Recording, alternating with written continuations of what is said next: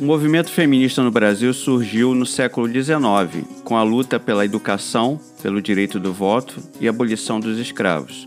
Atualmente existem várias organizações feministas no Brasil que defendem a equiparação dos direitos das mulheres ao dos homens. Igualmente, há organizações específicas de feministas negras, indígenas, homossexuais, trans, etc.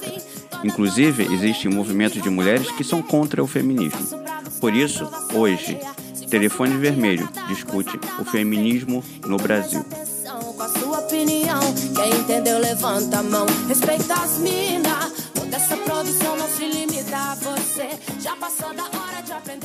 nosso, nossas regras, nosso direito de.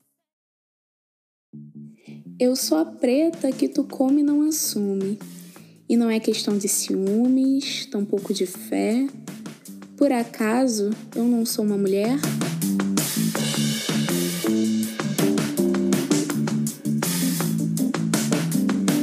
É, eu queria muito iniciar a minha fala com esse trecho da música Engat No da Led Luna, que além de misturar pontos das religiões de matrizes africanas, me lembra muito o discurso da Truff. É, e eu não sou uma mulher, que foi uma preta abolicionista, que em pleno século XIX, na Convenção dos Direitos da Mulher em Ohio, nos Estados Unidos, já sinalizava as especificidades na luta das mulheres negras.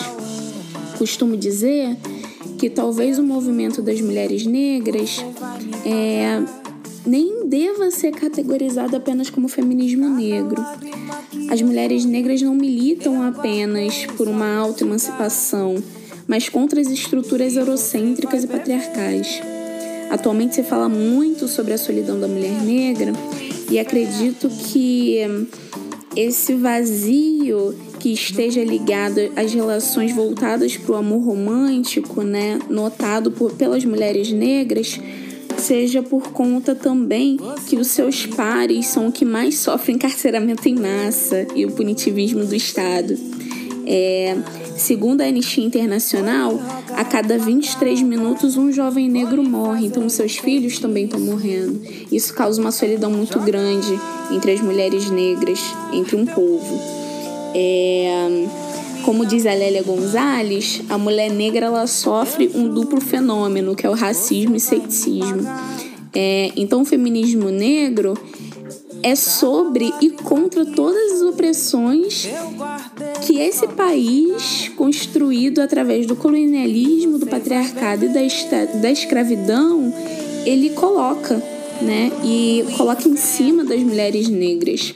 É, e para finalizar, eu gosto muito de citar Angela Davis, que ela tem uma frase muito boa nesse sentido. Quando uma mulher negra se movimenta, toda a estrutura da sociedade se movimenta com ela. Então, para mim, é, como mulher preta e que luta por essa emancipação, a luta em conjunto, esse aquilombamento, é sobre modificar estruturas, estruturas que foram colocadas e impostas. Por acaso, eu não sou uma mulher. Chamo Ingrid Nascimento, sou historiadora, atualmente faço uma pós-graduação em Ciências Sociais e Educação Básica pelo ProPGPEG. É, sou militante do Partido dos Trabalhadores, militante do Movimento Negro há sete anos e educadora popular pelo pré-vestibular Margarida Alves, aqui também na Zona Oeste do Rio.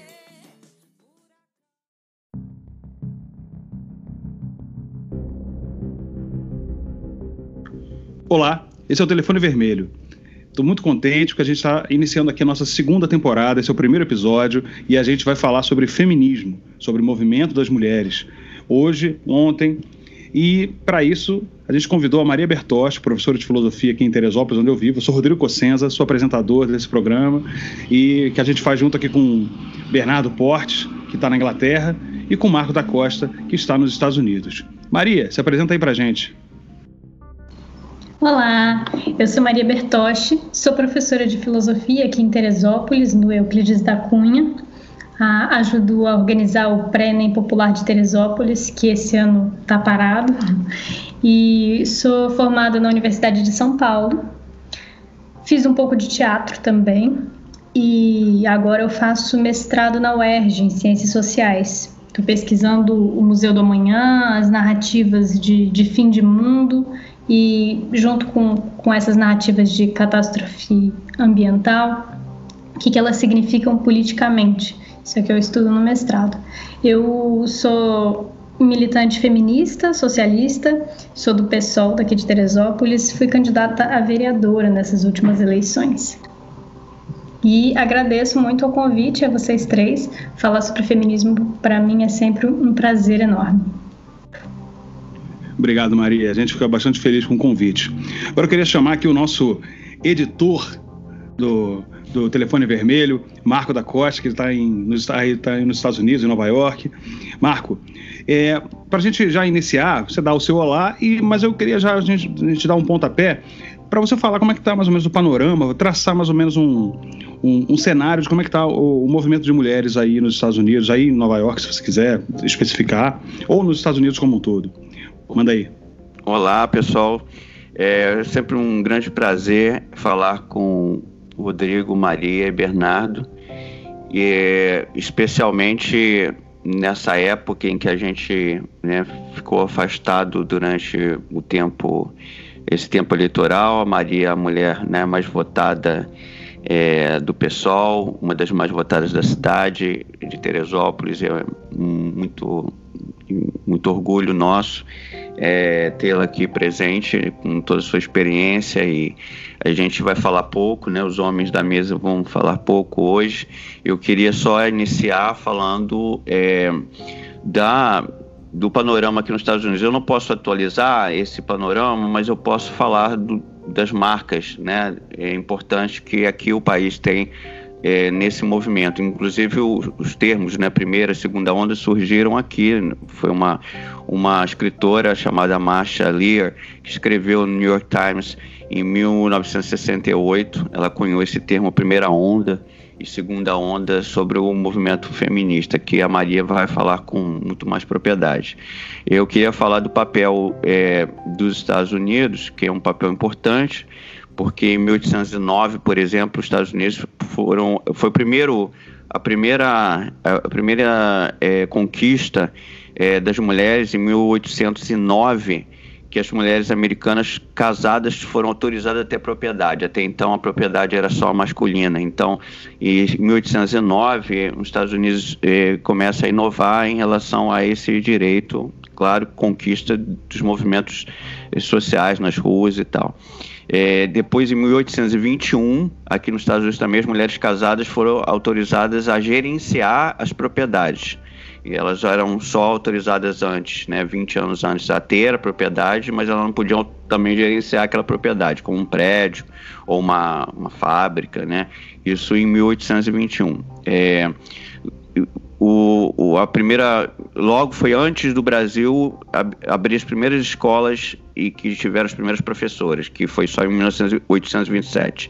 Quer dizer, em 21, seis anos antes, é, que os Estados Unidos teve essa, essa possibilidade de das mulheres é, gerenciarem. Depois, nos Estados Unidos, é, novamente em 1833, em Ohio, as primeiras, a primeira universidade feminina foi aberta é, especializada, né, dedicada a mulheres, em 1833. Depois, em 1835, as mulheres casadas americanas foram autorizadas a possuir a, a, também no seu próprio nome uma propriedade, isso no sul dos Estados Unidos, que também não era é, permitido.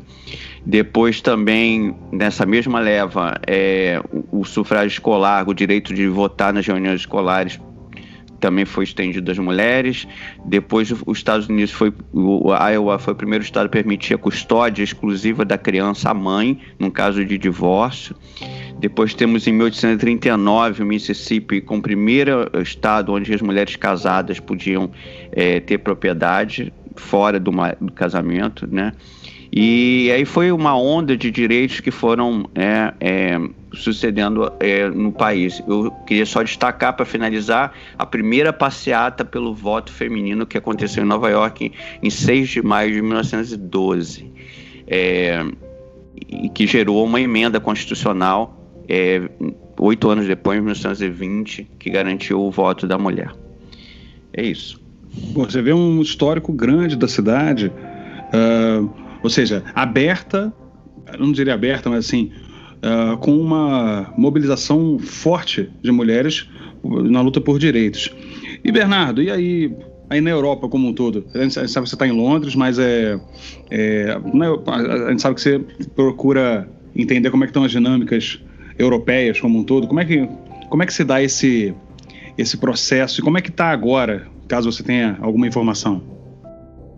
Bem, Primeiro de tudo, olá, bem-vindos de volta.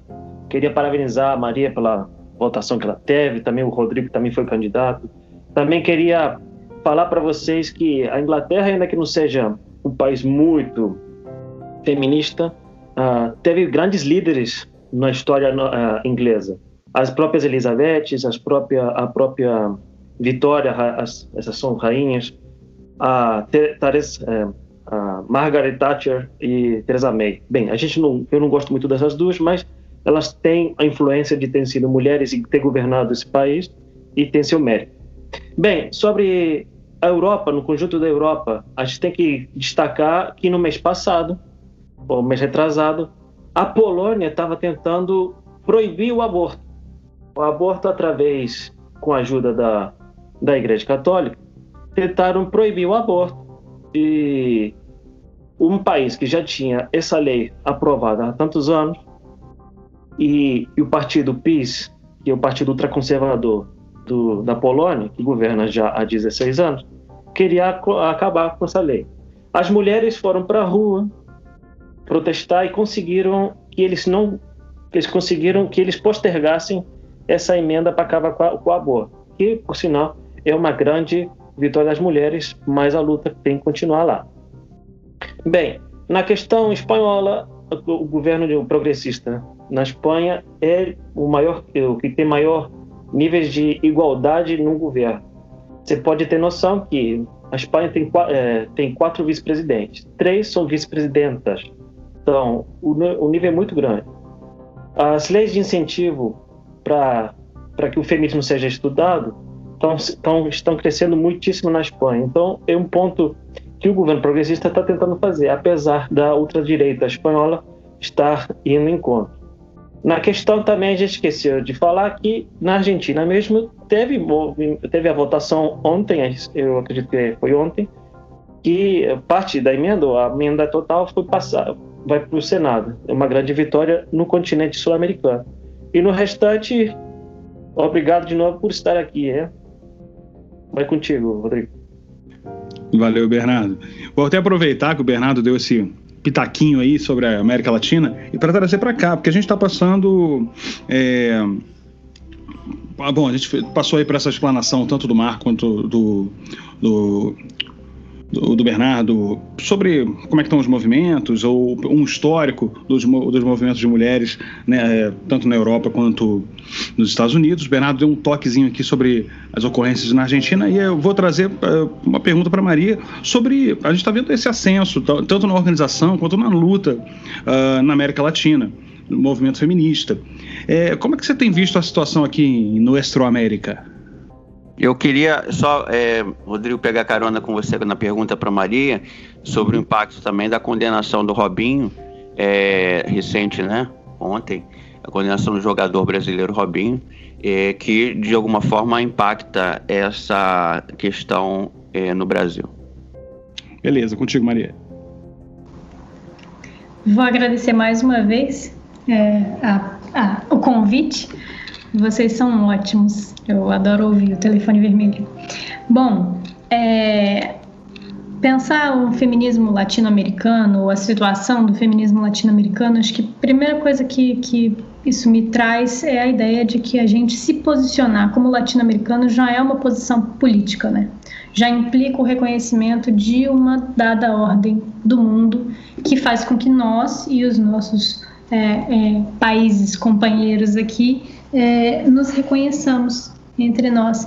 E a gente aqui no Brasil, eu acho que a gente tem uma dificuldade maior por estar numa língua, né, por falar português e todo o resto da América Latina, é, ou a maioria dos outros países da América Latina falar espanhol, a gente e é castelhano, espanhol, aí o Bernardo vai me desculpar pela, pela, pelo equívoco nos termos, mas eu acho que a gente se localizar como latino-americano é muito importante. A Lélia Gonzalez, ela acrescenta, né, afro-latino-americano, que essa, essa é a identidade que nos posiciona politicamente é, de uma maneira mais, mais consciente dessa ordem global da colonização. Né? É, eu acho que isso implica já que a gente reconheça. Então, quando a gente fala em América Latina ou em Afro-América Latina, já, já, a gente já está se posicionando politicamente. E aí, assim, nesse sentido, a gente reconhece que a luta das companheiras argentinas pela legalização do aborto já é a nona vez que um projeto de regulamentação do aborto passa pela, pela Câmara dos Deputados na Argentina. É, e agora, né, em 2018 foi aprovado na Câmara e não foi aprovado pelo Senado.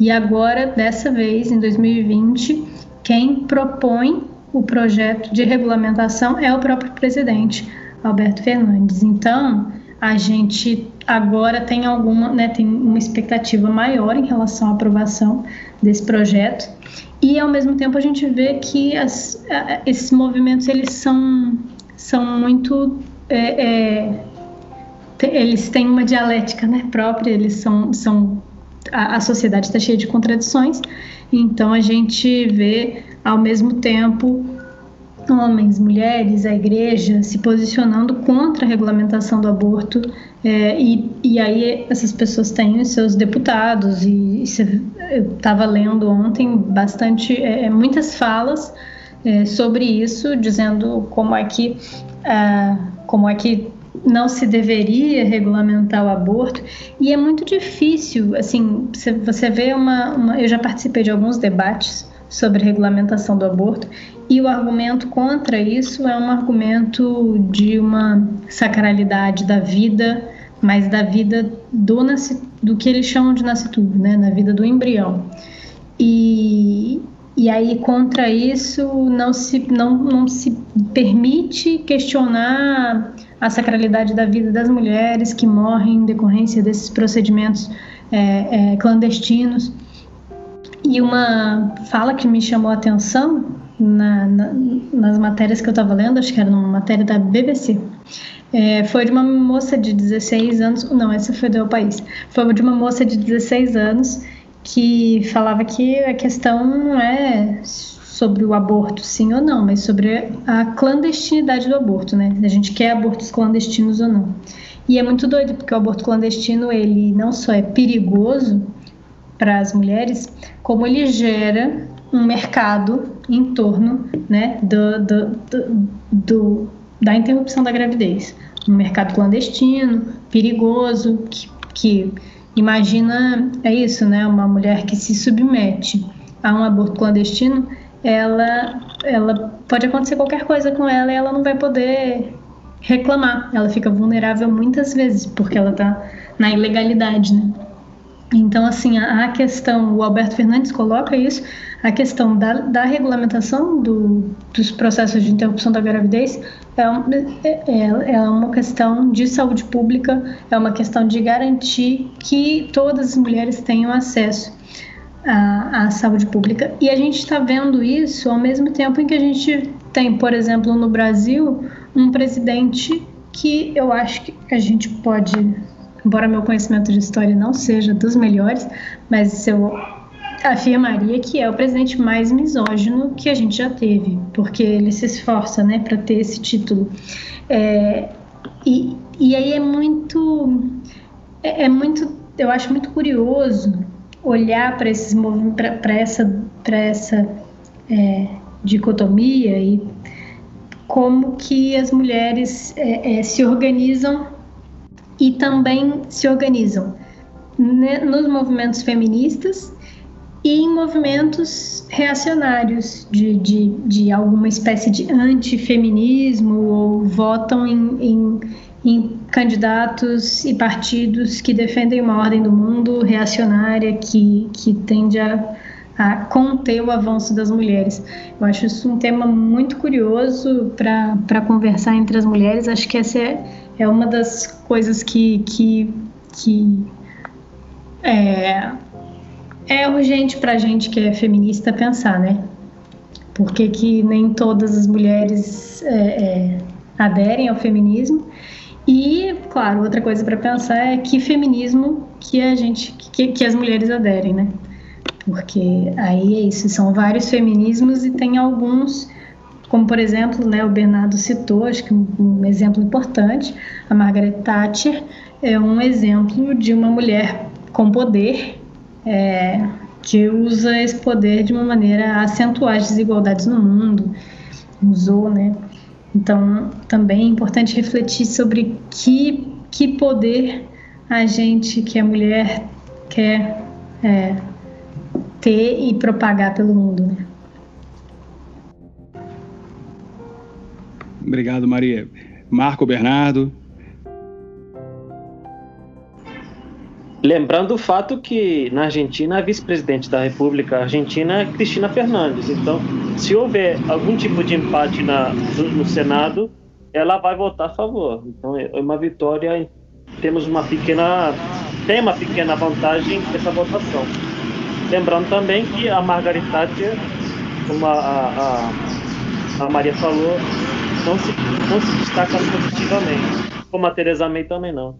Mas a, aqui o, o movimento cresce, é muito importante aqui o movimento. É, se vê muitas vezes muitas rodas nas praças inglesas sobre é, falando sobre o feminismo, o que tem que ser feito, tudo mais. Eu acho curioso o que a Maria falou, e que muita gente, muitas pessoas que têm é, cidadania europeia da classe alta, elas vêm à Europa para poder fazer também o próprio aborto. E é uma situação interessante e hipócrita ao mesmo tempo. Então, é, é uma coisa que tem que ser estudado. O, o movimento antifeminista pelas mulheres também tá, está crescendo muito e é uma coisa assustadora o que elas falam. Eu... E... Fala, Mar. Não, é, então, eu queria é, voltar à questão histórica, porque eu acho que é importante é, a gente destacar algumas coisas é, interessantes que aconteceram no mundo e que, que deram a, a esse panorama, né? Eu, eu vou ficar restrito à história porque de uma forma mais informativa, porque eu não, não estou é, habilitado a falar hoje, né, do movimento feminista. Eu acho que a Maria é a nossa convidada hoje que vai nos atualizar e nos educar em relação a isso. O que eu posso dizer é e a colaboração de estar distante né, do Brasil e estar numa cidade que, que tem muita história é relatar para vocês as histórias que de alguma forma somos herdeiros e que é, nos inspirou e nos inspira a pensar sobre o papel da mulher. Então, eu dando sequência àquilo que eu já tinha falado sobre é, é, os movimentos aqui nos Estados Unidos, eu queria destacar alguns que eu acredito que foram muito importantes é, para que as mulheres hoje tivessem, tenham né, esses direitos todos e, e, e lutando para ampliá-los. Por exemplo, aqui em Nova York aconteceu a primeira convenção de direitos das mulheres que, que gerou a, a, chamada Declaração de Seneca Falls, que foi realizada em julho de 1848. Foi a primeira convenção mundial sobre os direitos da mulher. É, e de lá, e, quer dizer, organizada pelos movimentos sociais, é, existem, ainda existem, né, muitos, mas existiam naquela época muitos movimentos em fábricas e então é, em 1849 também, é, a primeira médica mulher é, autorizada a exercer a medicina foi a Elizabeth Blackwell, que é nascida na Inglaterra, mas ela se tornou aqui nos Estados Unidos a primeira médica na história a, a né, a ter esse, esse título de médica. Isso também abriu um caminho muito grande, porque as mulheres sempre trabalhavam como enfermeiras, né? É, então, a lei de... É, as leis começaram a aparecer aqui de uma forma muito é, contundente que influenciou é, vários congressos no, na América Latina inteira. Por exemplo, quando foram autorizadas a, é, a como eu falei antes, né, autorizadas até a propriedade, administrar casas, administrar é, prédios, administrar fábricas, né? É, em 1852, as mulheres aqui também em Nova York ganharam os direitos de, de ter uma economia separada dos homens, né? E o divórcio foi introduzido em 1856, né? O Brasil levou mais de 100 anos depois dos Estados Unidos para legalizar o divórcio. É, isso é um fato muito importante para a gente ter um entendimento por que algumas relações políticas no Brasil e na América Latina ainda é, estão distantes do, né, do, do que o Bernardo vê em Londres, do que eu vejo aqui em Nova York. É, também eu queria destacar é, o ensino primário né, para as moças, os rapazes, as escolas separadas que começaram a surgir. É, em 1857, as mulheres aqui também nos Estados Unidos ganharam o direito de controlar seus próprios ganhos. Por incrível que pareça, quando uma mulher trabalhava até 1858 aqui no, nos Estados Unidos e também no Brasil, quase nos anos 20, o ganho dela era controlado pelo marido. E então ela ganhou aqui por lei, em 1858, o direito de ter seu próprio dinheiro e administrar esse dinheiro. Isso foi muito importante para todo o movimento também. Em 1860, os Estados Unidos, a Nova York aprovou a Lei de Propriedade de Mulheres Casadas. Isso é uma lei também fundamental. É... Marco, lembrando, hum. desculpa, lembra, lembrando ah. o fato também que muitas, muitas mulheres eram professoras e quando iam casar não poderiam nem mais exercer o, direito, né? Lembrando isso, isso. dessa parte aí. Do, não querendo passar para o seu, seu, o seu território, né? O Reino Unido, lembrando que o Reino Unido concedeu é, 30 anos depois, né? Aqui nos Estados Unidos, mas em 1869 o direito das mulheres votarem nas eleições locais. É, seguindo o que os Estados Unidos tinha já conquistado alguns anos antes, algumas décadas antes. É, depois vamos passando para a segunda chamada eh, começo né, dessa primeira onda eh, e que os Estados Unidos também já tinham alguns direitos relativos a, ao divórcio, permitiam um divórcio em, em motivos de crueldade. Isso é um, um, ponto importante. Quando o divórcio começou a ser aprovado, o, o, o motivo do divórcio era a crueldade. Então, se a mulher sofresse violência doméstica, ela tinha o direito de pedir o divórcio. Então, o divórcio não era uma decisão do casal, como hoje em dia, de separação. Era uma punição ao homem por ter sido violento com a mulher. Então, isso já é uma, um fato, Maria, que eu acho que a gente né, precisa refletir sobre isso, como alguns direitos foram colocados. E só para completar, é, eu queria listar aqui é, algumas referências que eu acho que é importante para a gente refletir. Existem, é, para quem está interessado em estudar mais, entender mais essa questão, existem uma, uma enciclopédia Oxford do, dos direitos da história da mulher, que é um, um, um material, um trabalho muito bem feito da Universidade de Oxford é, para quem quer realmente estudar. Existem dezenas de cursos online também sobre direitos da mulher que o ouvinte pode é, tentar encontrar nas universidades. E eu fiz um interessante na UERJ, um curso livre também, é, na área de sociologia. Então, assim, tem muitas. Para quem está ouvindo e quer entender melhor é, como nós chegamos onde estamos, é, seria muito bom aproveitar esses cursos que existem, que atualizam.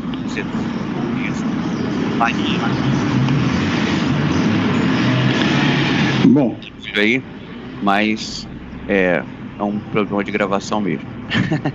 É, eu queria perguntar para Maria é, qual o impacto, né, baseado assim, na história das mulheres do, né, do Brasil, o que, que foi mais importante, qual o momento mais importante? Você acha que foi a questão do divórcio? É, qual, qual o momento que você acha mais importante na história do Brasil em relação ao direito das mulheres? É, se me permite, só, só para me embutir aqui uma, uma questão, porque tá, ficou. Eu acho que você até é, permearam isso, mas eu acho que valeria uma explanação também mais específica, porque, principalmente nas falas do Bernardo e da Maria, a gente viu uh, vocês comentando sobre a questão da mulher no, nos espaços de poder.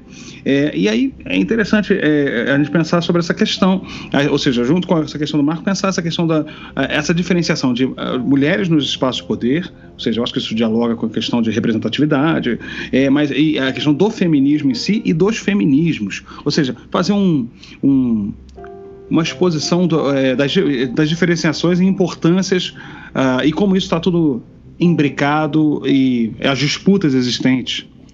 Beleza?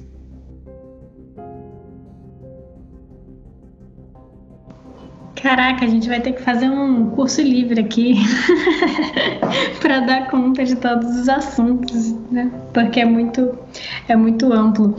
É, vou comentar primeiro. Olha os cachorritos aqui.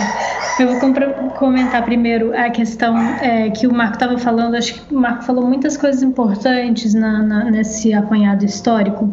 É, mas uma que eu queria chamar a atenção é sobre é, esses movimentos é, de por direitos da mulher, né? esses movimentos feministas ainda do século XIX. É, eu acho curioso porque a Simone de Beauvoir não, ela não, quando ela vai fazer um, um apanhado da história das mulheres, que, que é incrível, no começo do segundo sexo, ela fala logo na introdução que as mulheres ainda não conseguiram se organizar. E ela está escrevendo isso em 49, né, em 1949. Ela falou: as mulheres ainda não conseguiram se organizar, teve uma coisa ou outra por ali, mas que não, não, não deu liga. Não, não é ainda, não é ainda movimento feminista, um movimento de mulheres.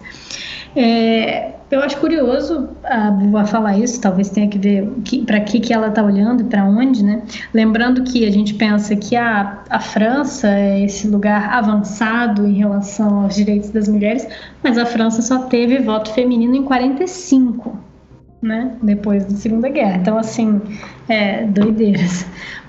E, mas, e assim, a gente tem que ver, a estava, é, é, de alguma forma, ela isso a isso ela podia ter acesso, mas acho que as leituras ainda não estavam nesse sentido da Revolução Russa como uma revolução de mulheres, né? Acho que não tinha uma leitura nesse sentido, mas hoje em dia a gente é, já tem é, mais pesquisa, mais historiografia que, que aponta é, a importância é, central das mulheres na Revolução Russa.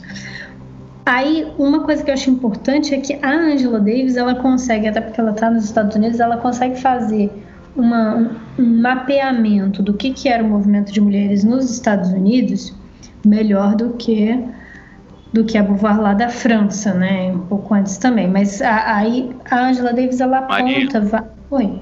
É só observação. Eu tive a honra de conhecer a Angela é, e, e numa conferência aqui nos Estados Unidos, inclusive com a presença da Benedita da Silva, elas tiraram até uma eu tive a honra de tirar foto das duas é, juntas. E o trabalho da Angela, eu só queria destacar isso, é impressionante o trabalho dela aqui nos Estados Unidos é, em relação às mulheres. Assim, o número de conferências, o número de, de livros, de trabalho que ela desenvolveu nesses últimos anos.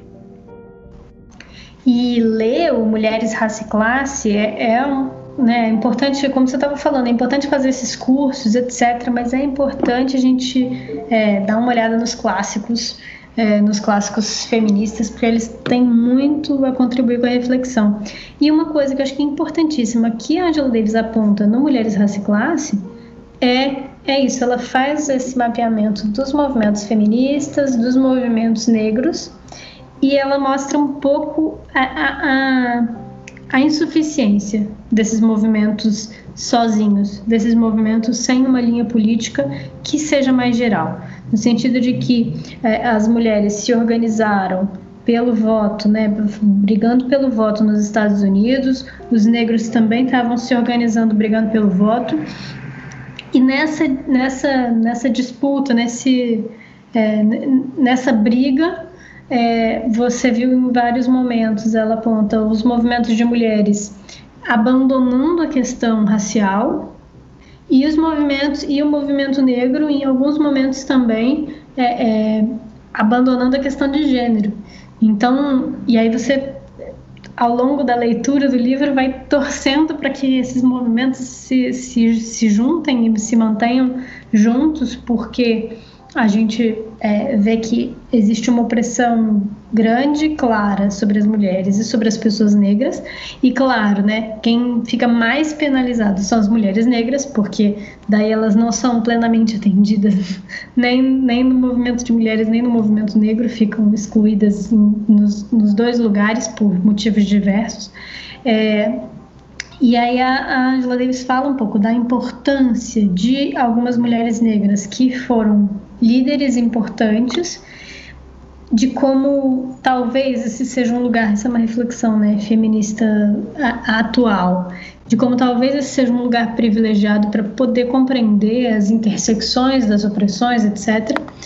Mas o que eu acho mais incrível no livro da Angela Davis é que ela comenta um pouco da militância socialista nos Estados Unidos. E aí ela vai falar como é que a militância socialista foi essa militância capaz de compreender e não a partir da vivência da identidade, mas a partir de uma posição política, capaz de compreender as ligações entre as opressões, é, como é que essas opressões funcionam juntas é, e, e, propor um combate é, às opressões mais consistente. É, aí, voltando ao livro da, da Beauvoir, tem uma parte importante que eu acho que ela tá, ela faz uma pesquisa é, dos documentos que estão ali disponíveis naquele momento, que, baseado no Engels e na origem da, da família da propriedade privada do Estado, mas ela observa como, como a propriedade é um elemento é, importante na opressão das mulheres. Assim. Tirar a propriedade das mulheres é um movimento não só do capitalismo, porque ele é anterior ao capitalismo, mas que ele é acentuado fortemente pelo capitalismo, porque o capitalismo ele, ele surge na expropriação, né? Seja na, expropria, na expropriação, assim, em retirar das pessoas a capacidade delas de sobreviver. Então, o capitalismo chega, né? Começa é, na Inglaterra, né? na Europa, é, retirando as terras comunais, retirando as possibilidades das pessoas é, continuarem vivendo daquilo que elas viviam, do, do, que se plantava. Aí você vê, o capitalismo chega no Brasil, né?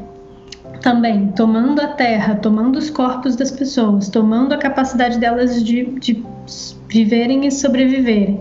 E até hoje a gente vê o capitalismo avançando na floresta, por exemplo, desmatando a floresta e fazendo, transformando tudo em mercadoria e privando as pessoas é, do que seria, do, do que poderia ser, do que já era o sustento delas. Então, a Beauvoir faz uma observação que eu acho muito interessante, curiosa e, e, e que é muito problemática, num certo sentido, assim, ela dá muito material para a gente pensar, que é sobre a diferença entre Esparta e Atenas na Grécia Antiga. Porque ela fala que em, em Esparta a gente não tinha propriedade privada, né? em Atenas tinha.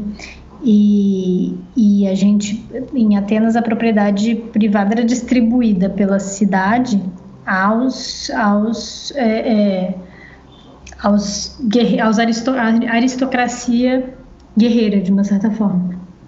E os patriarcas eram os donos da família, dos escravos que tinham conquistado, da terra, etc., e das mulheres enquanto que em Esparta não tinha propriedade privada, a propriedade era da cidade.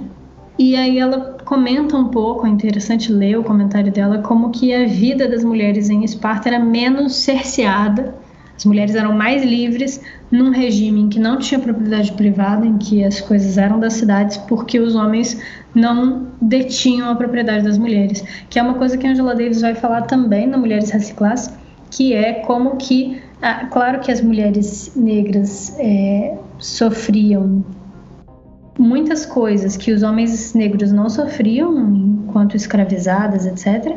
Mas ela dizia que a opressão dos homens negros sobre as mulheres negras, ela era muito difícil, ela não operava da mesma maneira, porque os homens negros não tinham as mulheres como propriedade.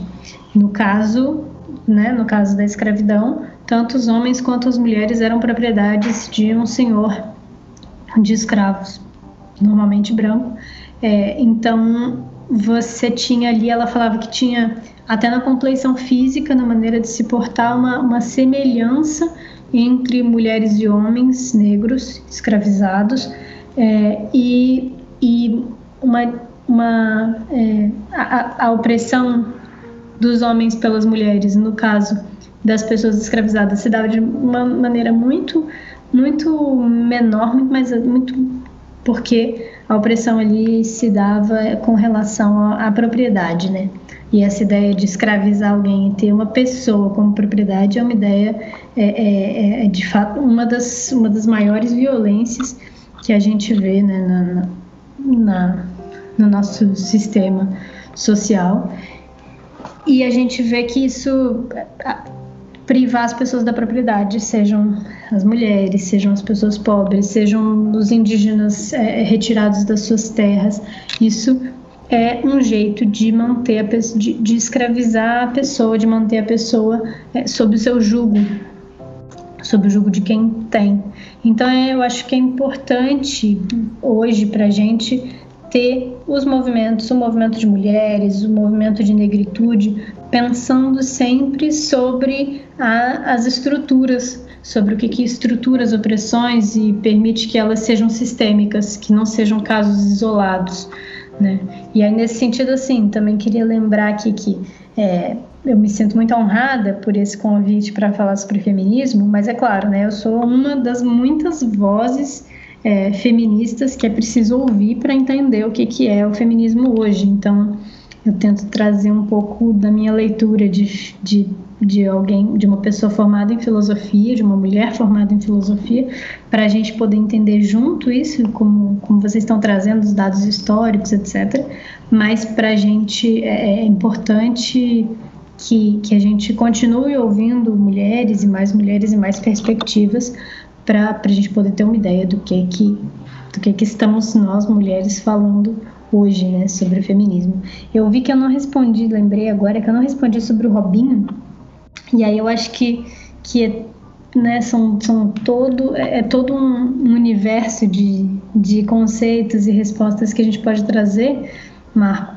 Mas é, eu diria que a a punição seja para o Robinho, seja para quem for, é uma questão que o movimento feminista, com a qual o movimento feminista se debate, ainda mais é, quando ele se assume de esquerda e a Angela Davis como uma referência né, na luta antipunitivista, é, a gente na luta abolicionista, a gente tem que é, pensar o que, que a gente está pedindo quando a gente pede punição, porque a gente sabe que normalmente quem vai ser punido pelos nossos sistemas é, é, jurídicos vão ser as pessoas mais pobres, é, vão ser as pessoas mais vulneráveis. E a gente viu recentemente também o caso da Mari Ferrer aqui na, na, no Brasil, né?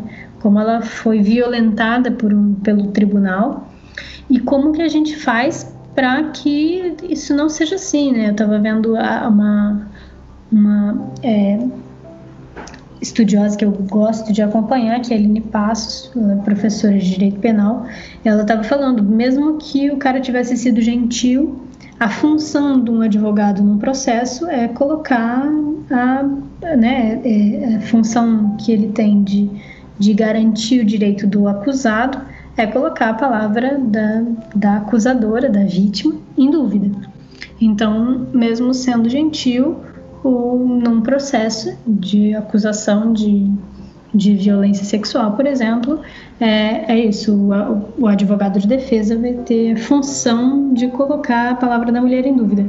E aí eu acho que é isso, a gente tem que repensar como fazer processos é, é, julgamentos é, mais, mais válidos é, e, que, e que permitam que as mulheres é, denunciem sem, sem serem violentadas, mais uma, mais uma vez, é, como é que a gente faz esses processos, como é que a gente pode julgar um caso é, de violência contra a mulher quando as duas únicas pessoas que, que podem ter é, ideia do que aconteceu é, são um homem e uma mulher. Né? Muito complexo.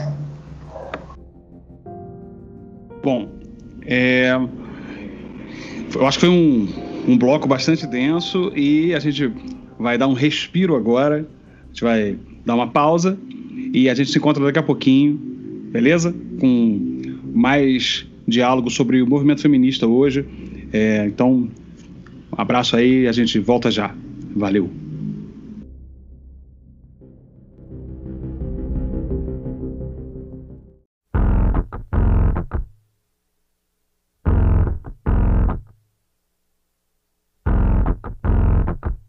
Cadê meu celular? Eu vou ligar pro 80. Vou entregar teu nome e explicar meu endereço. Aqui você não entra mais, eu digo que não te conheço. E jogo água fervendo se você se aventurar.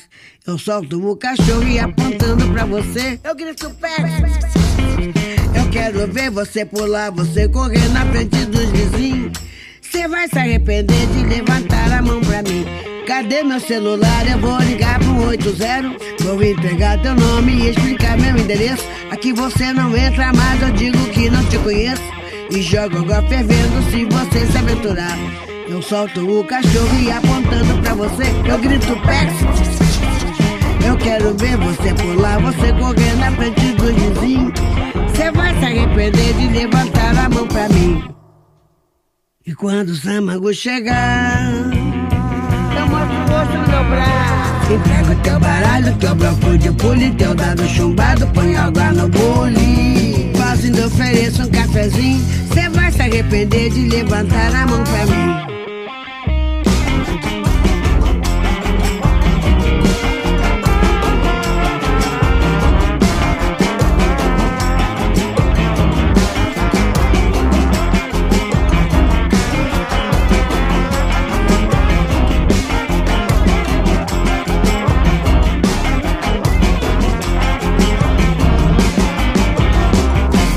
Cadê meu celular? Eu vou ligar pro 80.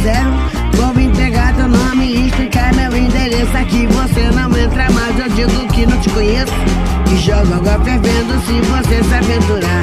Eu solto o cachorro e apontando pra você, eu grito pé. Eu quero ver você pular, você correr na frente dos vizinhos. Você vai se arrepender de levantar a mão pra mim. E quando tua mãe ligar, capricho nos colares. Digo que é mimado, que é cheio de dengo. Mal acostumado, tem nada no dengo. Deita, vira e dorme rapidinho. Cê vai se arrepender de levantar a mão pra mim. Cê vai se arrepender de levantar a mão pra mim. Cê vai se arrepender de levantar a mão pra mim. Cê vai se arrepender de levantar a mão pra mim. Cê vai se arrepender de levantar a mão pra mim. Mão cheia de dedo, dedo cheio de unha pra de mim, pra cima de moaja,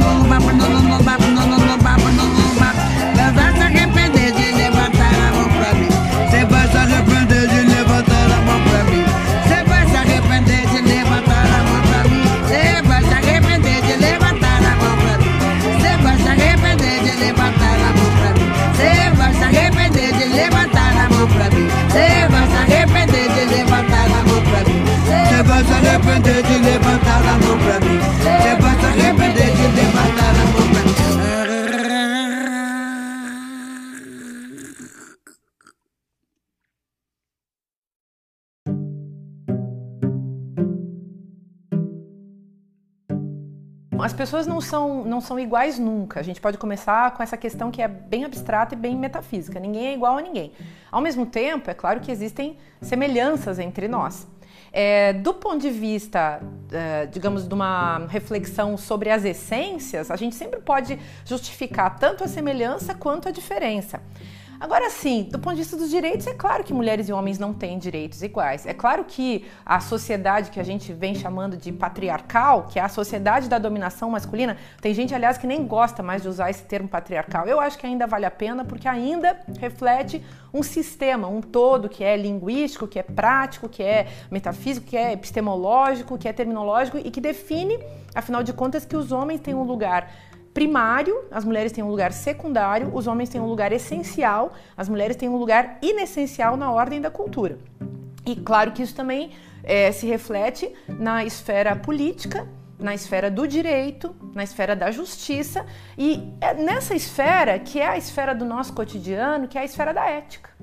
Então, também, não apenas do ponto de vista da política, das nossas relações institucionais, das nossas, das nossas relações no âmbito da esfera pública, mas também no âmbito mais miúdo da esfera privada, nesse lugar onde nós estabelecemos contato uns com os outros. Nós podemos medir o machismo nas nossas relações mais é, simples, nas nossas relações mais miúdas, mais cotidianas, no contato com os nossos amigos, no contato com os nossos colegas de trabalho, no contato, enfim, com um homem qualquer com quem a gente cruza na rua, dentro de um ônibus, num metrô, é, andando, enfim, passeando é, num lugar qualquer, no shopping center ou até mesmo dentro da igreja. Então, todas as nossas relações, as mais miúdas, as mais simples, as mais cotidianas, estão marcadas é, por esse é, miasma, vamos dizer assim, do patriarcado, por essa é, regência, por essa vigência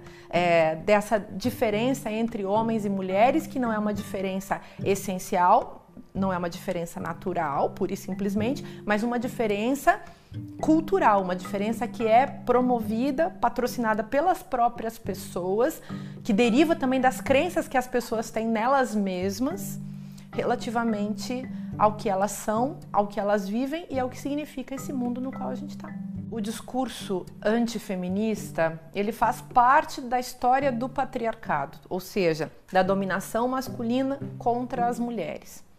É, quando a gente fala as mulheres, também a gente está falando todos aqueles que foram marcados como mulheres dentro dessa tradição. E todos aqueles que têm um nexo muito forte com a questão do feminino.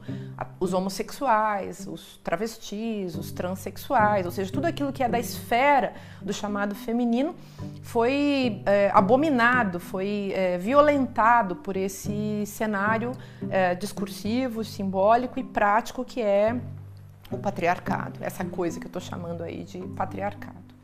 Então, é, o feminismo, é, ou melhor, é, sempre a, a lógica da dominação masculina sempre precisa necessariamente atacar o feminismo.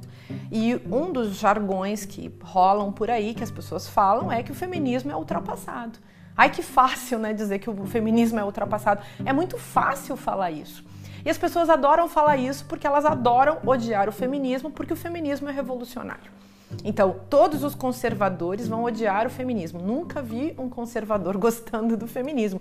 O feminismo é para aquelas pessoas que gostam de transformações sociais, de mudanças, que gostam do espírito revolucionário.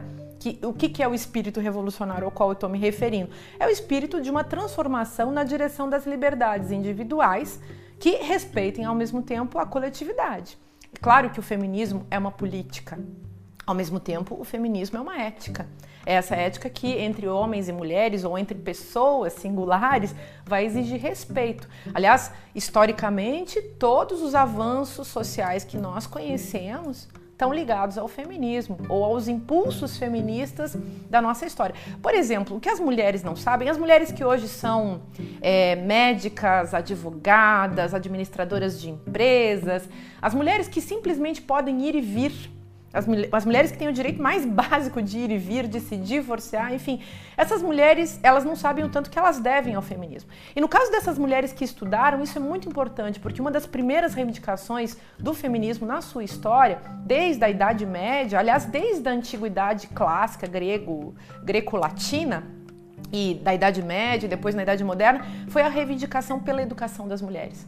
As pessoas acham que, que a educação das mulheres surgiu, sempre esteve aí, que sempre foi possível, como foi possível para os homens, mas não é verdade. As mulheres tiveram que conquistar a educação, a sua própria formação, a sua própria escolaridade. E isso só foi possível a partir da fala e da reivindicação das mulheres que se autoproclamaram feministas historicamente. E essa coisa, isso é uma coisa importante, que as mulheres se autoproclamem feministas, que elas digam eu sou feminista, é importante porque elas marcam um lugar político, claro, é claro um lugar também institucional, mas é um lugar de criação de sujeito histórico. Tipo, eu tô me dizendo agora feminista para marcar um lugar da minha própria liberdade em nome de uma causa que é a causa das mulheres, das mulheres que foram oprimidas, maltratadas, subjugadas, violentadas, mortas é, pelo sistema chamado, então, aqui nesse contexto de patriarcado.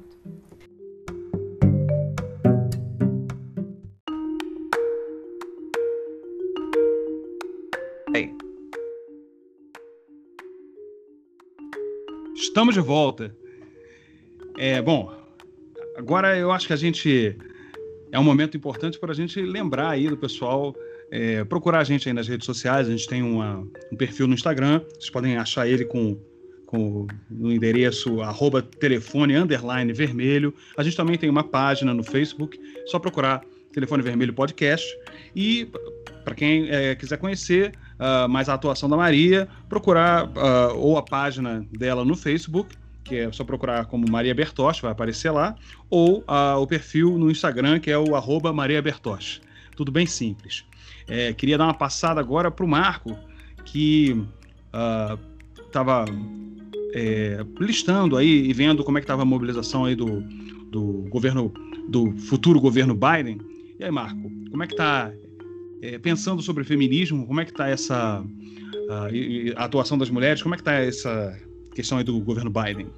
É, então, eu queria aproveitar e falar também da cidade de Nova York, que é uma, eu sempre brinco, eu falo que é uma bolha progressista, porque na verdade é, existem algumas bolhas progressistas aqui nos Estados Unidos, quando as pessoas falam de Estados Unidos, é, a gente precisa levar em conta que é um país continental, né, de dimensões continentais, em que existe uma diversidade muito grande. É, porém, existem é, cidades, é, estados mais progressistas que outros. Então, ao contrário do Brasil, que é um pouco difícil hoje em dia, porque eu considerava o Rio e São Paulo cidades progressistas, mas as últimas eleições mostraram que não, é, que não é assim, tão simples. Mas aqui não, aqui a, partir do momento das eleições você pode medir realmente que existem cidades que, é, como Nova York, que não existe praticamente oposição à direita. Não existe. É, a Câmara de Vereadores tem 50 vereadores e 45 são é, considerados de centro-esquerda. É, o governo, é, inclusive, quando existe oposição na cidade, é um próprio democrata também, um pouco mais ao centro.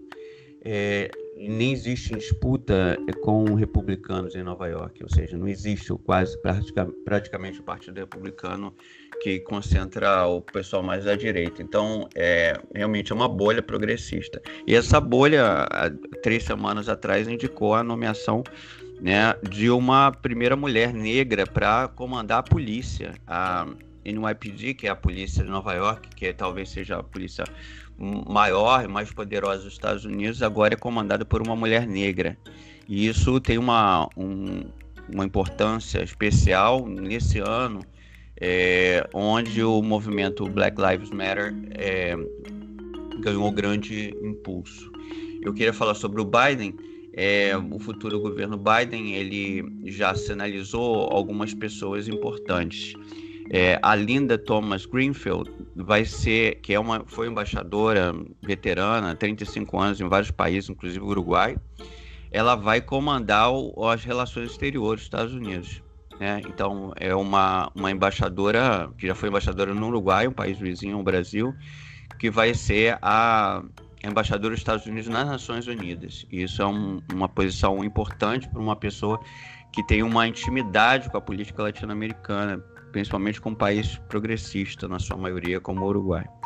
É, nós vamos ter a, a, a Avril Haines também como é, diretora de inteligência da CIA, será uma mulher.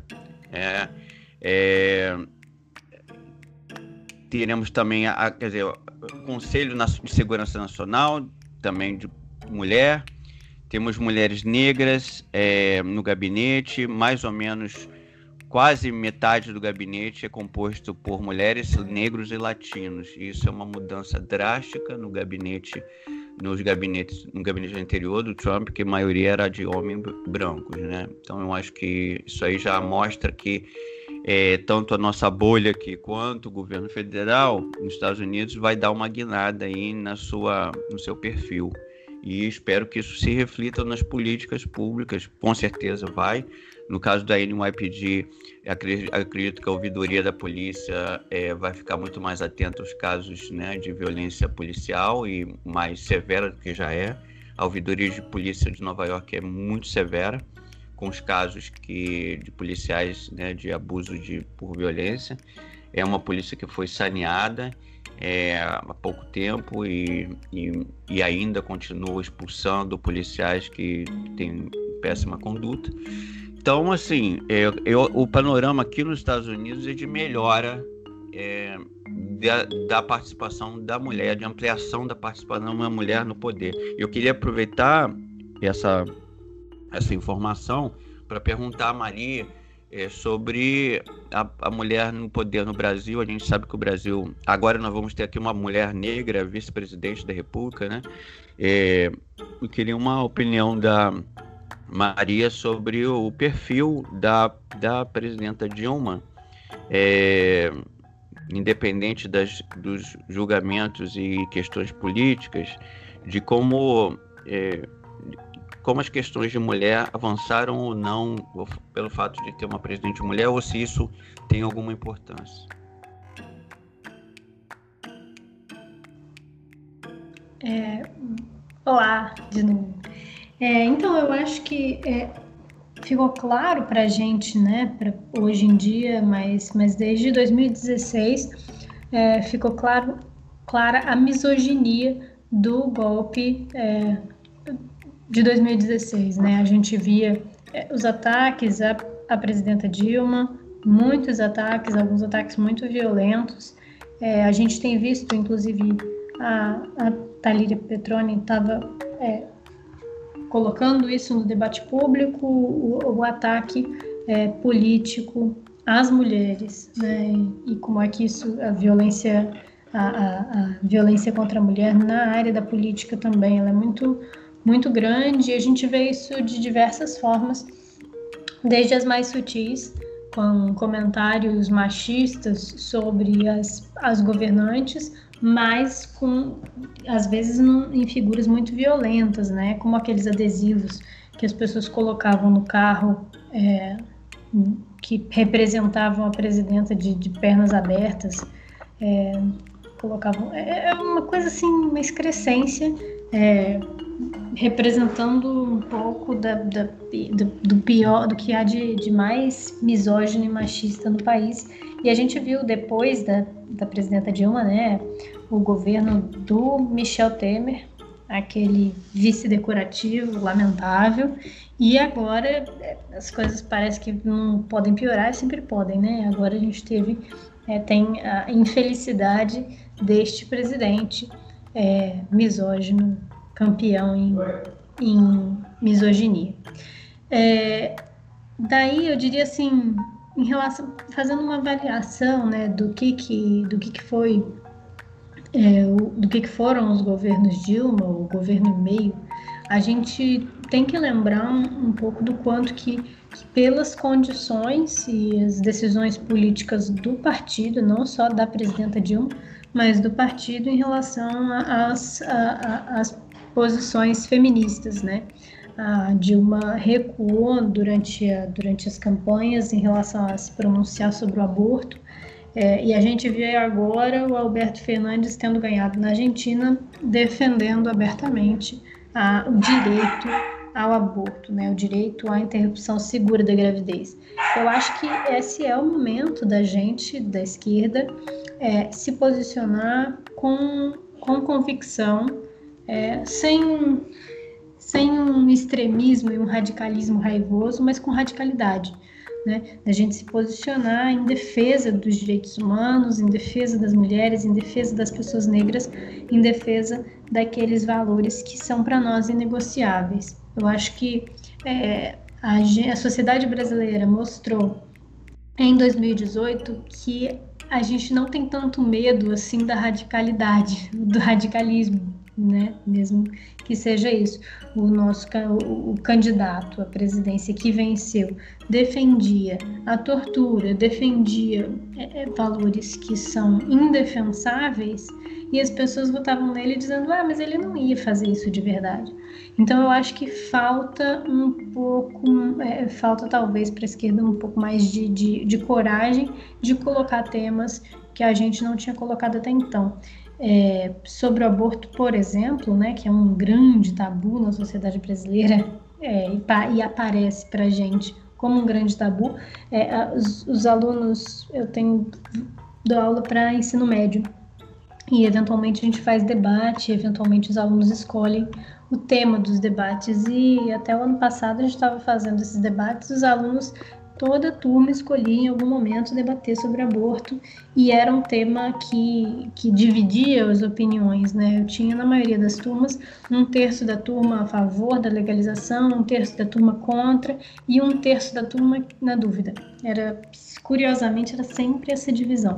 Então eu acho que a gente precisa ter coragem de colocar alguns temas para debate público, mesmo que a gente perca o debate, né? Mesmo que vamos, vamos combinar assim é isso. Aí ganha o Bolsonaro, ganha setores, mas a gente precisa ampliar o nosso campo. Então, é, pensando na luta feminista, a gente a gente precisa, foi muito importante, foram muito importantes as manifestações feministas é, é, contra as políticas retrógradas, retrógradas do governo Temer e do governo Bolsonaro. Acho que a resistência ao governo Bolsonaro ela é bastante feminista e eu acho que esse é um, é um lugar em que a gente pode ampliar um pouco é, o, o debate público sobre isso e, e trazer mais mulheres para a consciência de gênero, né?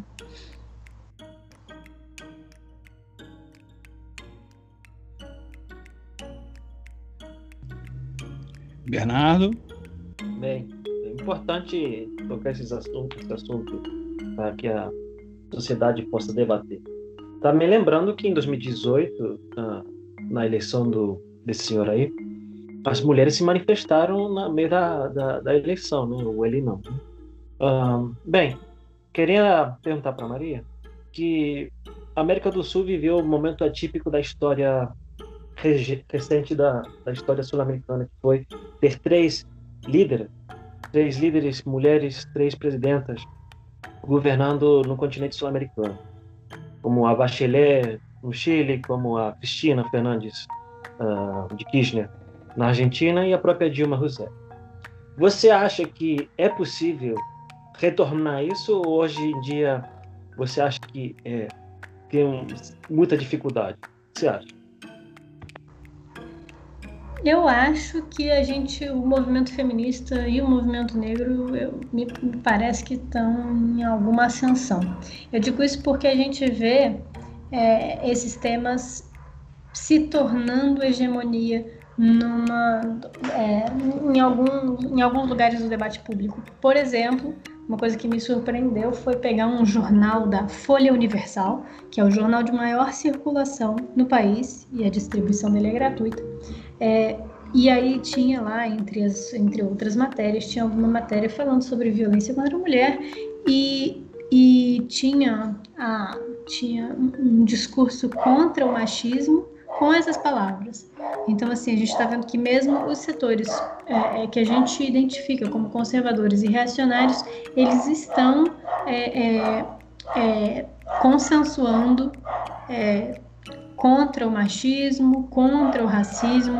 A gente teve agora, para pensar em racismo também, né, a, a, a interrupção da, do jogo do, do PSG é, foi é um marco, né? Acho que a gente tem alguns marcos é, que, que são importantes que mostram para a gente como que alguns temas estão estão sendo consensuados.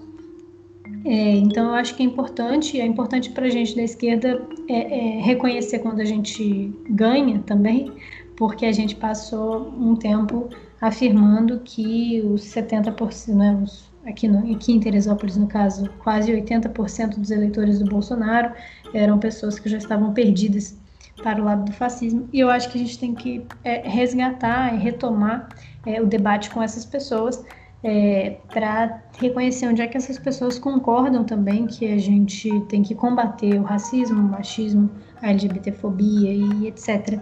Daí eu acho que é importante que a gente não só que a gente tenha é, representantes mulheres no, na política, mas que essas mulheres se posicionem politicamente. Ser mulher não é uma posição política, né? Mas ser feminista é. Então, assim, gente, é, eu acho que foi importante, é importante o tema desse podcast ser o feminismo hoje, né? E não, não só. Se a gente pode pensar a situação das mulheres hoje, mas a gente também pode pensar o feminismo. E acho que para pensar politicamente, a pauta não é a, a, identidade de gênero, né? Não é ser mulher. A pauta é ser feminista. A pauta é.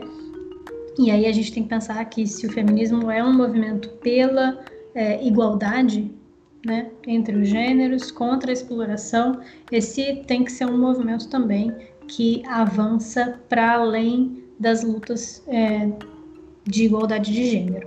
Também tem que debater o colonialismo, a luta antirracista, também tem que se posicionar contra as outras formas de exploração, como o Marco tem falado, né, num, numa, num sentido progressista, se a gente estiver pensando o progresso é, social e humano, igualitário é, da humanidade.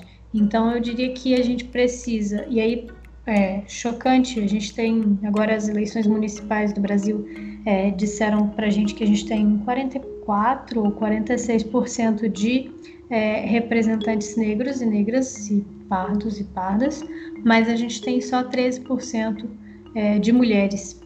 É, então, assim, ainda falta muito a gente ampliar a nossa, a nossa representação política feminina, mas é importante que a gente não eleja é, pessoas negras e mulheres que estejam lutando é, para manter as desigualdades. Né? É importante que essas pessoas estejam combatendo as desigualdades. Então, é importante é, votar não só em pessoas negras, mas em pessoas negras que tenham o combate ao racismo como pauta votar em mulheres que tenham é, o feminismo como uma pauta política. Daí acho que é importante, não só, eu acho que a gente tem que caminhar nessa direção e lutar por isso, não só para que a gente tenha governantes mulheres, mas governantes feministas e mais de três, né?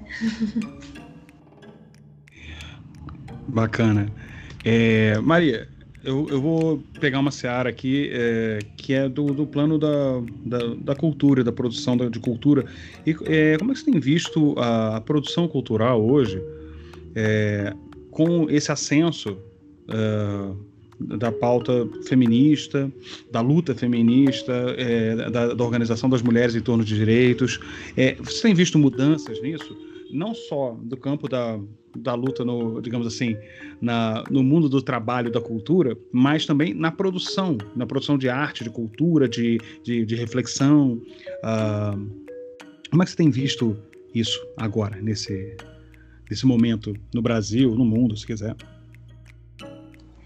Eu, eu tenho boa, boa, boa colocação, vocês. Eu tenho alguma preocupação em nessas avaliações, ainda mais quando a gente avalia o universo da cultura, a gente está avaliando um universo muito restrito, né? Eu, eu, os, é, não, eu não tenho uma, não tenho é, base para avaliar com propriedade a cultura de massas, mas o pedaço da produção cultural a que eu tenho acesso é, e que eu consumo, eu acho que ele tem hoje uma preocupação é, que, que é possível identificar, por exemplo, alguns discursos que já estão ultrapassados em produções de 10 anos atrás, em produções de 15 anos atrás, assim, é, e discursos é, é, que colocam as mulheres num determinado lugar, ou às vezes não colocam as mulheres, né?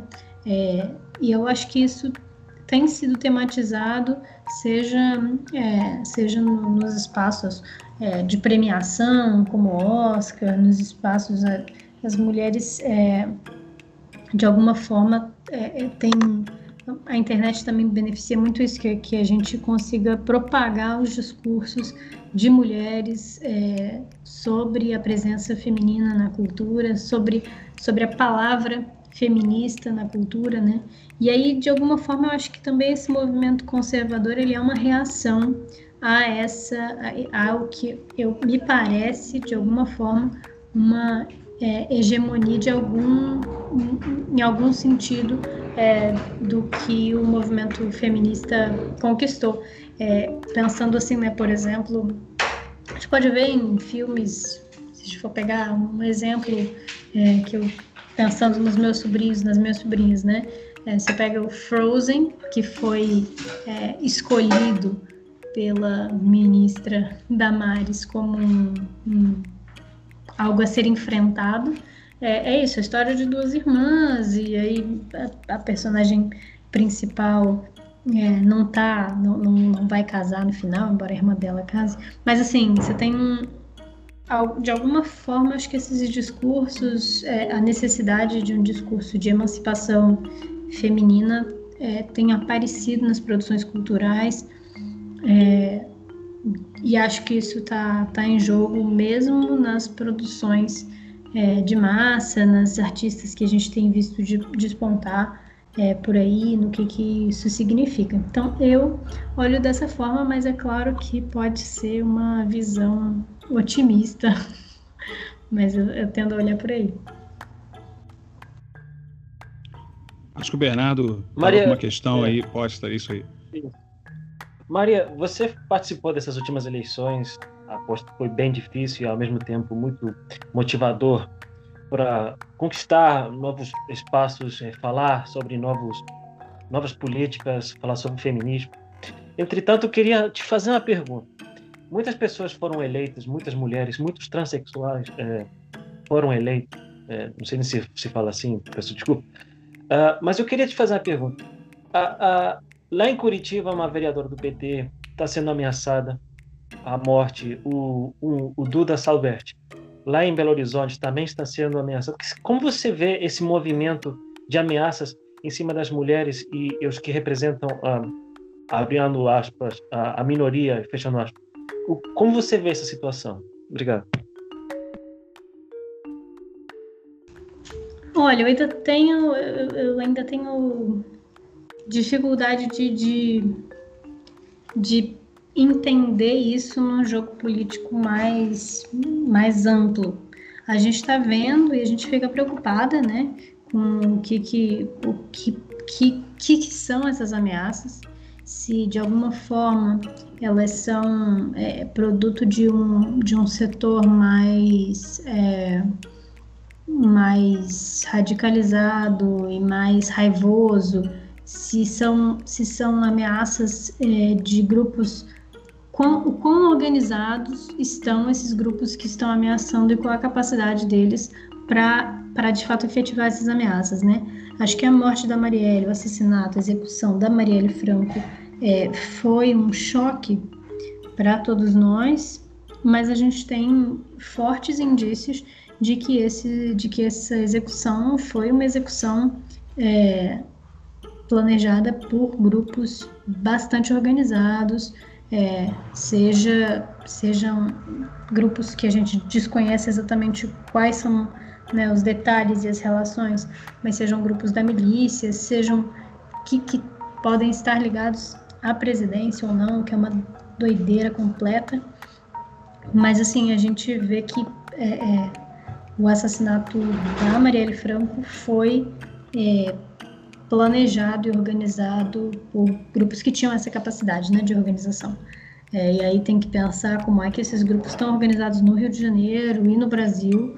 É, parece que, que a gente tem é, ao, por todo o Brasil é, facções é, dominando o crime, o, não só o tráfico de drogas, mas né, o, o, é, dominando as, os presídios e a, a regimentação de corpos é, para essas facções. Então, isso, acho que é um problema de segurança nacional é, enorme. Agora, é, a gente vê também que é isso, né? Com o avanço das políticas feministas, a gente vê que existe uma reação e essa reação pode ser também de grupos raivosos e não organizados. E aí, nesse sentido, é, sempre pode ter, a gente vê né, notícias disso nos Estados Unidos são, são é, emblemáticas, mas é, pode ter gente é, é, é, disparates em que as pessoas fazem algum tipo de atentado é,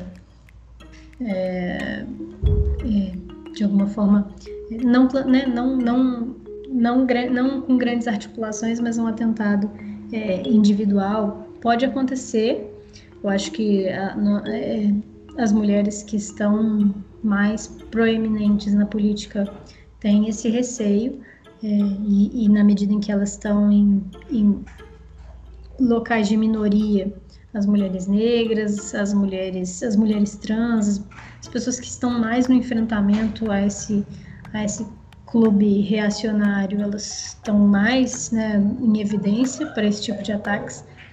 Na questão da Marielle, tem que pensar se também não foi um interesse é, prático é, da, da, das questões que ela estava é, lidando, né? inclusive na denúncia da polícia de Acari e coisas desse tipo.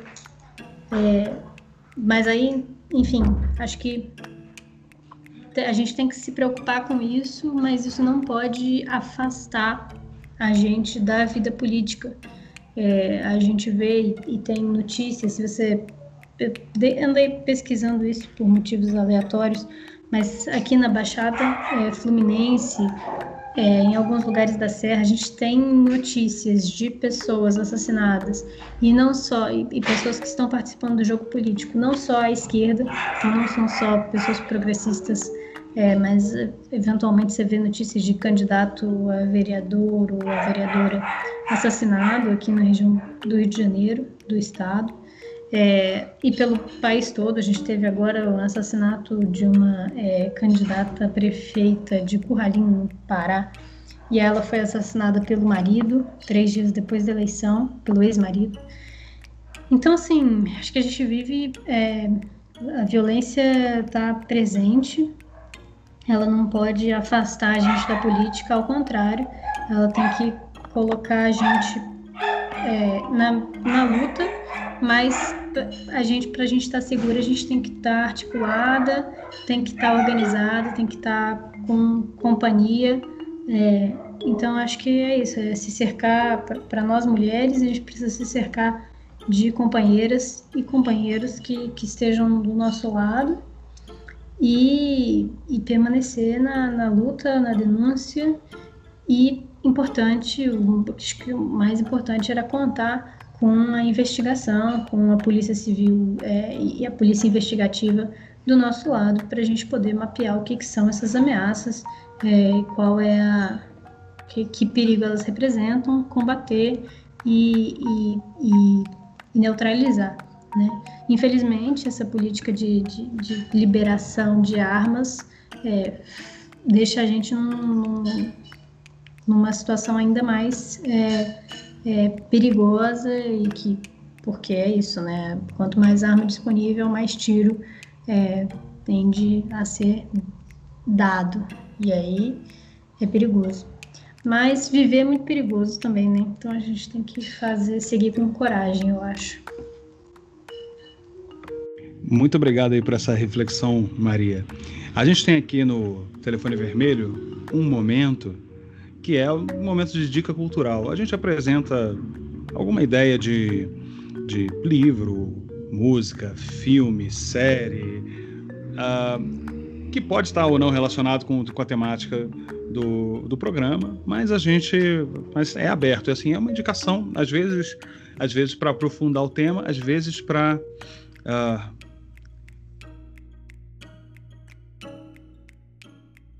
para expandir mundos. E, bom, é, eu queria começar a, a, minha indicação de minha, minha dica cultural com dois livros, na verdade. É, eu ia indicar um livro só, mas eu resolvi pegar um outro também. O primeiro é o A Origem da Família da Propriedade Privada e do Estado, do Friedrich Engels, um estudo interessante e que aponta aqui já uma, uma reflexão sobre o papel dessa da dominação da, da dominação do homem, do homem sobre a, a, propriedade sobre a mulher e, ou seja, inicia já uma reflexão de como vai se estruturando a, a, a, a lógica em que o nosso mundo é, é, foi, foi se organizando. Eu acho que é um início. É claro que tem questões postas, é um livro é, do século XIX, tem questões é, superadas, ou, ou pelo menos é, reflexões a, serem feitas, mas eu acho que é um livro interessante para a gente poder já iniciar uma discussão uh, bacana. E o outro é um livro bem mais contemporâneo, brasileiro, que é, um, é um livro coletivo, uh, que é o Gênero, Neoconservadorismo e Democracia, saiu pela Boitempo. O do Engels você, você acha por diversas editoras. Uh, esse é, é, tem escritos, é, sei lá, da Flávio Biroli, da, do Juan Marco Pagione, é, e, bom, entre outros autores. Então, são essas as minhas dicas. Eu ia propor a gente passando se passar para o Bernardo, para o Marco, e a gente fecha com a dica da Maria. Bernardo, por favor. É, Bernardo, ou eu falo? Você pode vir primeiro. Tá bom. Então eu queria. Eu estou olhando dois livros importantes agora. E, né, estamos aí para o começo de 2021, importantes. O Terra Prometida do Obama é muito interessante, mas o, o Becoming, que é o anterior da, da primeira dama, a Michelle Obama, é, que eu queria indicar. Eu, eu acho assim, a Michelle Obama, que é a pessoa, segundo as pesquisas, a mulher mais admirada nos Estados Unidos atualmente, ela é emblemática é, na, na gestão do Obama e foi emblemática na gestão do Obama. Primeiro, porque ela não era uma primeira-dama é, como a maioria das primeiras-damas, que tem um papel né, secundário. É, ela é, assim como a Hillary Clinton, é uma advogada é, de sucesso, de êxito, então ela tem uma carreira né, dela, não basicamente do marido. E então ela tem nesse livro de memórias ela faz uma reflexão profunda, né, do, do universo, né, da Casa Branca, mas ela parte também da infância pobre na zona sul de Chicago, que é uma área muito pobre da cidade dela e que ela conta como ela, ela conseguiu superar né, os problemas de morar num bairro violento e pobre e de classe média baixa e, e chegar até a universidade, ali também sendo uma das poucas mulheres na, na sala de aula. Então, é, eu acho que ela descreve os seus, os seus triunfos, decepções, né, públicas e privadas no livro, é, como viveu é, esse período em, dos oito anos da, da presidência do Obama. É, então, assim, eu recomendo a leitura na edição brasileira, é chamada Becoming a Minha História. Ela está disponível na Amazon em todas as plataformas. É, eu não sei qual o valor no Brasil, aqui ele custa 11 dólares, então deve ser em torno de 40 e poucos reais, não sei se for é, esse no valor. Então, assim, eu acho que esse, a, a edição portuguesa, né, a minha história, eu acho é, que é, uma, é um, o que eu recomendaria para os homens também é, lerem, porque mostra, principalmente quem faz política, como as contradições e como o universo feminino ali no poder, né, e exercendo muitas funções não remuneradas, mas funções importantes, como as campanhas que ela liderou por uma alimentação saudável nas escolas, eh, campanhas internacionais. Eh, ela cita Hillary Clinton também como uma, uma, uma das primeiras, a primeira primeira dama, né, que tem um papel, teve um papel importante, passou a ser, foi a primeira mulher indicada a presidência da República, concorrendo pelo Partido Democrata, e agora a gente tem uma, uma, uma vice-presidente, terá uma vice-presidente mulher, negra, como ela. Então, assim, eu acho que é uma reflexão interessante para entender os novos tempos. Passar um Bernardo. Perfeito. Antes de dar minha dica cultural, eu queria só mencionar que o ex-presidente da República Uruguaia, Tabaré Vázquez, passou, veio a óbito e acho que seria importante nomeá-lo, porque ele abriu a porta para o pro progressismo uh, no Uruguai entrar com um frente amplo que foi, de fato, muito importante para a economia, para a sociedade e para o conjunto dos uruguaios. Uh, muito importante que abriu o debate, depois veio o Pepe Mujica, depois veio ele de volta e assim, para o pro progressismo sul-americano, de fato, é uma perda significativa. Bem, o livro que eu vou recomendar é um livro que estar em inglês, não acredito que esteja em português, mas eh, eu estou lendo esse livro porque me chamou muito a atenção, após a Segunda Guerra Mundial em, 40, em 46, uh, ah, tivemos uma, uma eleição para escolher primeiro-ministro aqui na Inglaterra. E o primeiro-ministro que parecia que iria vencer seria o Winston Churchill, mas no fim quem ganhou foi o do Partido Laborista, o Partido Trabalhista, se você preferir, o Clement Attlee. O livro que eu vou é, recomendar se chama The Social Worker. Basicamente, ele está falando dos planejamento, o planejamento dele, o programa eleitoral dele, de como implantar, implementar uh, ideias socialistas numa numa monarquia parlamentar. É, de fato, é muito interessante a ideia de feminismo, a ideia de trabalhador e, a, e as ideias de colocar todo mundo junto, como a criação da própria saúde pública, que é o NHS, National Service aqui, é, Health aqui. E, e é muito importante para a Inglaterra os avanços. De fato, dizem na Inglaterra que se não fosse pelo Attlee, por muitas leis que ele modificou e criou na Inglaterra, a Inglaterra não seria um país como é hoje. Então, essa é, é, é minha dica. Eu acho que quem estiver interessado vai achar na Amazon. É, de novo, se chama The Social Worker e é de Clement Attlee. Rodrigo. Agora é Maria.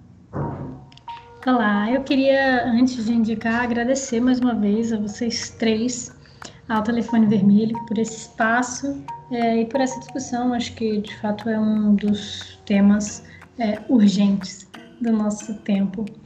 É, por isso, a gente está também reunindo mulheres para ler O Caliban e a Bruxa, um livro importante da Silvia Federici, é, da, sai traduzido aqui no Brasil pelo coletivo Sicorax e publicado pela editora Elefante. É, a, o livro felizmente, nessa onda de, de, socializar as coisas, o livro está em PDF é, gratuito na internet, mas quem quiser me dar um alô, eu passo. Quem tiver dificuldade para achar. E a gente vai fazer um grupo de leitura é, do Caliban e a Bruxa. É, o Caliban e a Bruxa é um livro é, que vai estudar o, a transição do feudalismo para o capitalismo e como é que a caça às bruxas foi fundamental para a consolidação é, do, do feminismo, para a consolidação do capitalismo. É, então, avalia como é que o capitalismo é, se apropriou do trabalho das mulheres, do trabalho reprodutivo é, e, e, de alguma forma, é, efetuou essa violência contra as mulheres para se efetivar. Então, apresenta um pouco como é que a, a, a violência do capitalismo está é, presente desde o começo até, até hoje em dia. É, o livro também apresenta perspectivas é, da luta da luta feminista e da luta anticapitalista hoje. Acho que esse, esse é um ponto central para a gente conseguir entender o mundo em que a gente está e a opressão das mulheres também, porque é, é, o livro faz referência né, às, às opressões estruturais e materiais é, que, que dão a, a, a organização social do nosso mundo. Então, acho que é um livro importante, estou ansiosa para lê-lo junto com outras mulheres e fazer essa reflexão. E, além disso, tem esse, tem, tem esse início, né, na caça às bruxas, que também é um tema é, importante para nós mulheres, para a gente resgatar a história é, que, que constituiu e que, segundo a Silvia Federici, é, formou é, muito do que a gente entende hoje do nosso gênero, Então, desde estereótipos até o papel social que a gente desempenha, é, que essa sociedade moderna, industrializada, colocou para gente. Então, é um livro que eu acho que tem muito, muito a oferecer e é o livro que a gente vai ler agora em conjunto. Só entrar em contato comigo que é o que a gente põe no, no grupo e, e, e, vai se acompanhando na leitura. É, fora esse livro, eu indiquei também aqui o Segundo Sexo, da Simone de Beauvoir, que é uma leitura é, incrível. Para quem não tem, não, não, não, não tem formação em filosofia, ele interessa também, mas lê algumas partes, sobretudo. É, a introdução é uma leitura indicada para todas as pessoas. A introdução é uma, uma peça incrível. A Mulheres, Raça e Classe, da Angela Davis, também é um livro importante para entender a intersecção entre as lutas e, no meu ponto de vista, a necessidade do socialismo para a gente avançar nos direitos de todas as pessoas. Então, acho que por mim é, é isso. A gente é, continua debatendo nos, nos outros espaços. Eu agradeço mais uma vez muitíssimo esse convite. Foi muito especial. Muito obrigada. Muito obrigado, Maria. Quero aqui finalizar agradecendo a sua disposição para a conversa. É, mandar um abraço aí para os companheiros de mesa, todos eles, os companheiros de, de, de telefone vermelho, Bernardo e Marco. É, está iniciando essa nova temporada. Espero que seja uh, que, que, as pessoas curtam. A gente está trabalhando para fazer ela com todo carinho. E bom, agradecer imensamente essa, esse diálogo muito importante que a gente que a gente fez aqui, a disposição da Maria em tratar do, do, dos temas e, e bom, é, eu acho que é que é essencial que a gente comece a a discutir e apontar caminhos para que a gente tenha uma, uma que a gente construa um, um, mundo de maior liberdade, de maior igualdade e em que o conjunto das pessoas possa determinar os caminhos do nosso desenvolvimento. E eu acho que a gente conseguiu tratar isso aqui com bastante, bastante intensidade. Então, muito obrigado. Esse foi o Telefone Vermelho. A gente se vê quando o telefone tocar novamente. Forte abraço.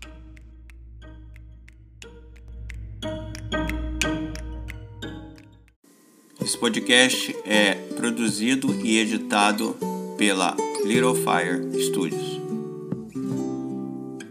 Visite nossa página no Facebook www.facebook.com/littlefirepodcast.